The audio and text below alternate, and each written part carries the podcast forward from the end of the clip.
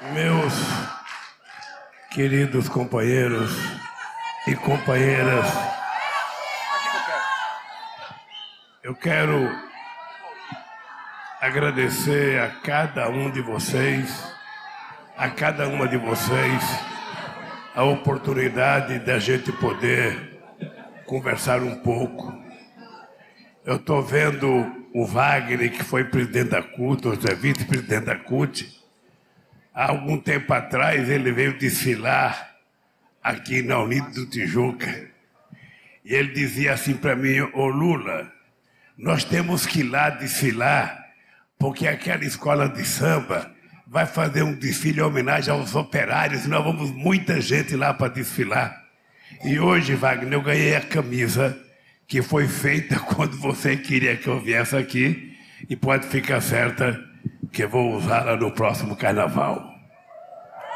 Olha, nós estamos tentando, e é importante que os nossos queridos companheiros artistas, compositores, cantores, nós estamos fazendo uma coisa nova nesse período de campanha em que a gente não pode pedir voto porque é proibido por lei.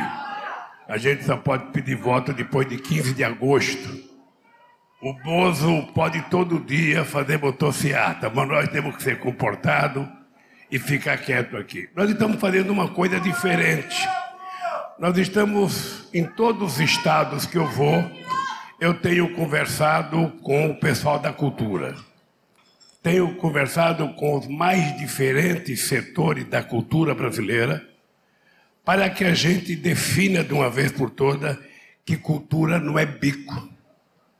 Cultura não é biscate, como a gente costumava dizer quando eu era criança, quando o cara não tinha um emprego fixo, que ele arrumava um emprego por uns dias, a gente tratava de biscate. Estou fazendo um biscate, eu estou fazendo um bisco. Cultura é arte, cultura é emprego, cultura é trabalho, e a gente precisa tratar com respeito o pessoal da cultura que ficou passando privações por conta da política de destruição que esse atual presidente da República fez com a cultura em nosso país. Eu estava vendo agora o material da Prefeitura do Rio de Janeiro dizendo que o ano passado, esse ano no Carnaval do Rio, me parece que o Carnaval rendeu para os cofres da Prefeitura, para o PIB da Prefeitura, uma bagatela de 4 bilhões de reais. E havia uma mesma notícia que dizia que antes de terminar o carnaval, por conta da pandemia, tinha sido declarado que o carnaval rendia por volta de 8 bilhões de reais. Olha, então eu fico imaginando como é que nós, que já fomos governantes, que já fomos governantes, você já foi governador, eu já fui presidente, como é que muitas vezes a gente não enxerga as coisas como elas são. Como é que muitas vezes a gente deixou de fazer coisa que estava no nosso nariz, que estava na nossa frente, e por quem sabe ignorância, por quem sabe por falta de conhecimento, quem sabe por falta de relação, a gente deixou de fazer. Quando a gente está sentado na frente de uma televisão, vendo um desfile de carnaval, a gente não se dá conta que todas aquelas coisas maravilhosas que foram feitas, alguém fez. E esse alguém que fez são as pessoas mais humildes que às vezes ficam empurrando um carro alegórico, mas que tem tanta importância quanto aquele que está em cima representando a alegoria daquela história. A gente não se dá conta de quantas mulheres passam tempos e tempos trabalhando dentro da sua casa, no barracão da escola, tentando produzir a fantasia que nós achamos maravilhosa e parece que foi importada de um país muito rico, quando na verdade foi feita pelo povo pobre, trabalhador da periferia do Rio de Janeiro, das comunidades do Rio de Janeiro, que muitas vezes são tratados pela imprensa como se fossem bandidos, que fossem pessoas do mal. A gente não se dá conta, porque a televisão é uma fantasia. A televisão é uma fantasia, a televisão trabalha com a nossa fantasia e as coisas verdadeiras nem sempre aparecem. Às vezes não aparece o nome de uma pessoa que construiu a fantasia mais bonita, o carro alegórico mais bonito, não aparece o nome. As pessoas são invisíveis, mas são essas pessoas invisíveis que constroem essa nação. Desde o tempo da escravidão, eram eles que não podiam falar, eram eles que não podiam gritar, eram eles que não eram reconhecidos que construíram essa nação. E é isso que vocês conseguem representar quando uma escola sai na rua ou quando um bloco sai na rua. Muitas vezes a irreverência. Como é importante a gente aprender a gostar da irreverência, porque às vezes a irreverência fala tudo aquilo que a gente não é capaz de fazer num discurso. Alckmin, enquanto presidente da República, eu já recebi gente das escolas de samba do Rio de Janeiro, eu já recebi gente das escolas de samba de São Paulo pedindo ajuda. E eles procuram o que eles conhecem. Ou alguém que conhece leva um presidente de uma escola de samba para conversar com o presidente da República. Eu, ouvindo o discurso agora de tantos de vocês, eu acho que a gente precisa acabar com isso. Eu acho que a gente precisa ter em conta o seguinte: se alguém tinha dúvida da importância do carnaval para a construção da cultura dessa sociedade, desse país, a gente precisa olhar como esse país ficou triste em 2021, quando não houve carnaval em nenhum estado da federação. Como esse país ficou empobrecido, como esse país viu desaparecer o sorriso, sabe, na fisionomia das pessoas mais humildes. Como é bonito a gente ver, às vezes, um companheiro gari que está com a vassoura varrendo quando passa uma escola de samba, ou pelo menos quando liga a câmera de uma televisão, aquela pessoa fala: Eu sou mais do que carnavalesco, eu sou sambista e eu sou sambista nato nesse país e não preciso nem de fantasia. Então, uma coisa que eu quero dizer para vocês é o seguinte: eu tenho feito conversas com todo mundo da cultura, porque, primeira coisa, nós vamos restabelecer, recriar o Ministério da Cultura que foi destruído nesse país.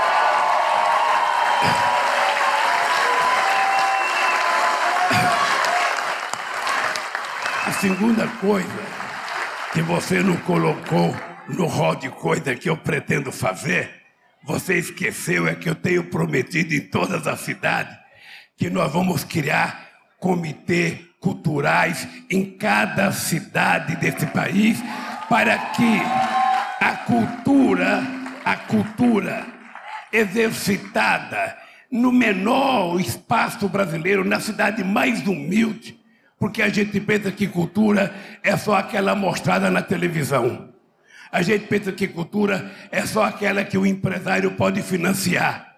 Mas se a gente andar pelo interior desse país, se a gente andar pela periferia desse país, se a gente visitar as cidades em qualquer estado brasileiro, você percebe que a capacidade cultural do povo é uma coisa excepcional e essas pessoas nascem e morrem sem ter oportunidade de mostrar aquilo que sabem fazer. O papel do Estado é garantir, é garantir que as pessoas conheçam o Brasil na sua plenitude. E um país que não desenvolve a cultura, um país que não explora para que a sociedade toda veja a cultura, é um país fadado a ser um país pobre espiritualmente. Por isso eu quero dizer para vocês que uma das coisas que eu vou discutir, está aqui o Aloysio Mercadante, que é o coordenador de programa de governo, está aqui a nossa presidenta do partido. Essa galega não tem jeito de sambista, não. Tem lá no Paraná? Não, acho que não tem.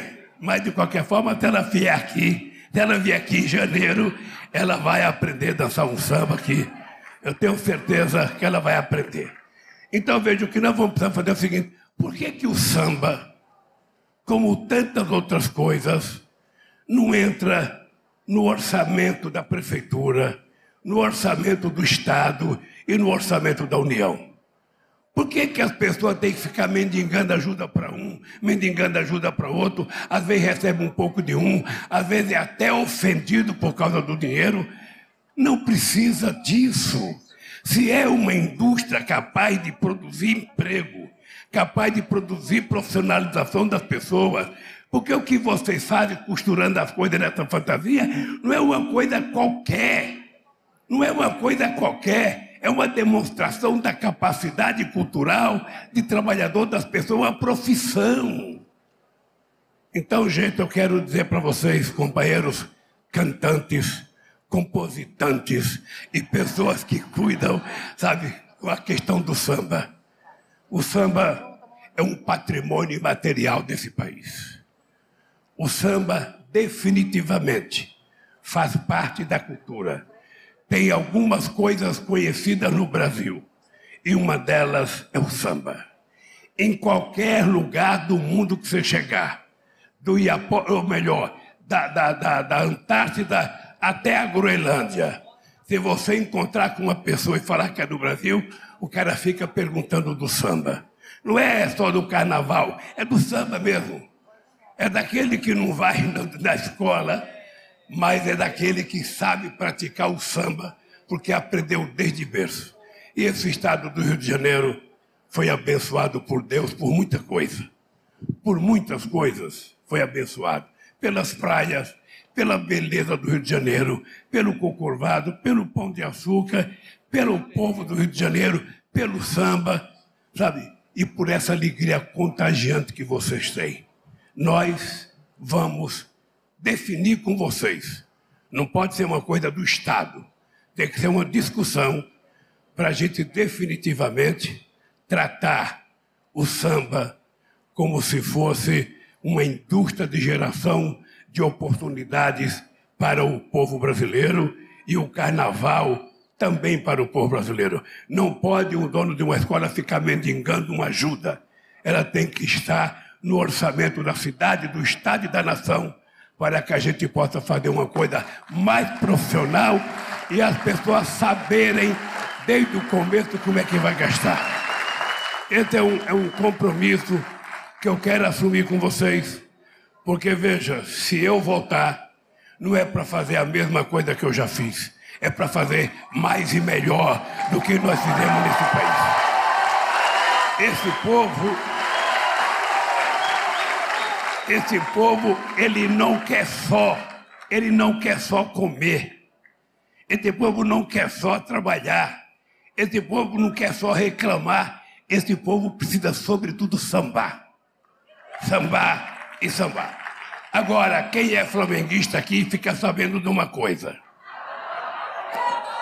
Eu, eu vou dizer uma coisa aqui que eu sei que vocês não gostam, porque eu já disse há muito tempo. Eu sou corintiano. Ela é flamenguista.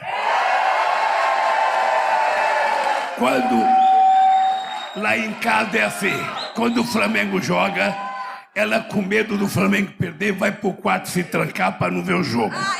Eu é que fico comunicando. E quando o Corinthians joga, eu também não vejo porque está muito ruim o Corinthians. E lembre-se que domingo tem Corinthians e Flamengo lá, lá, no Palácio do Futebol. E ela vai ver o jogo e eu não vou. Mas eu quero dizer para vocês. Quando tem Corinthians e Flamengo, acabou o amor entre Jove e Juma.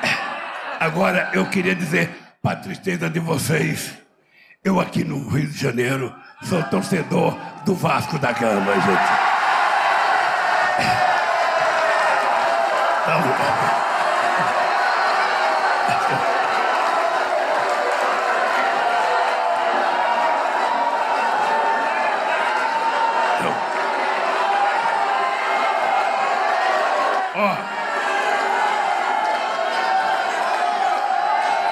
Eu quis. Eu...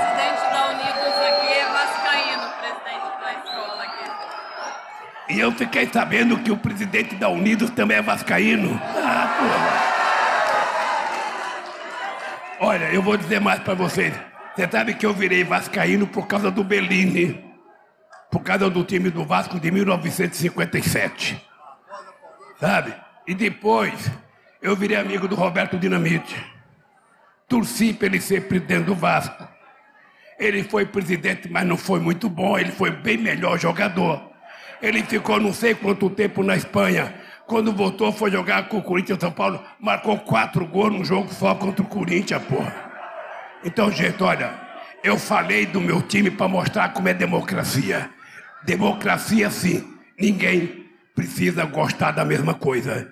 Ninguém precisa comer a mesma comida. Ninguém precisa frequentar a mesma religião. Ninguém precisa enfrentar o torcer para o mesmo time. O que é importante é que a gente goste das pessoas como elas são.